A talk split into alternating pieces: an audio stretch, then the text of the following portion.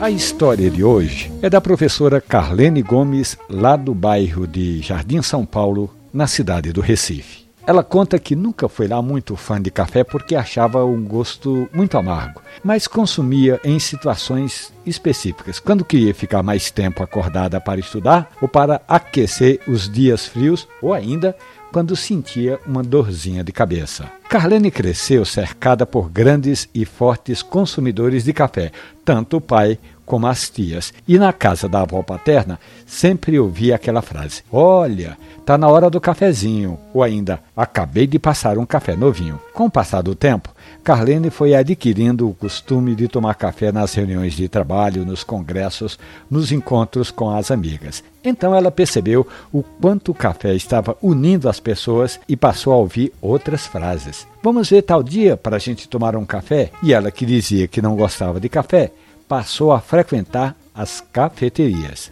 Já o pai, o Carlos Gomes, onde chega já vai logo perguntando: Tem cafezinho por aí? E quando vai lhe visitar, a professora faz questão de ter um coado generoso para o pai. Como diz a professora Carlene Gomes, uma xícara de café une as pessoas e cria laços. Essa história e outras tantas do mundo do café estão hospedadas ali na página da radiojornal.com.br ou nos aplicativos de podcast. Café e conversa. Um abraço, bom café.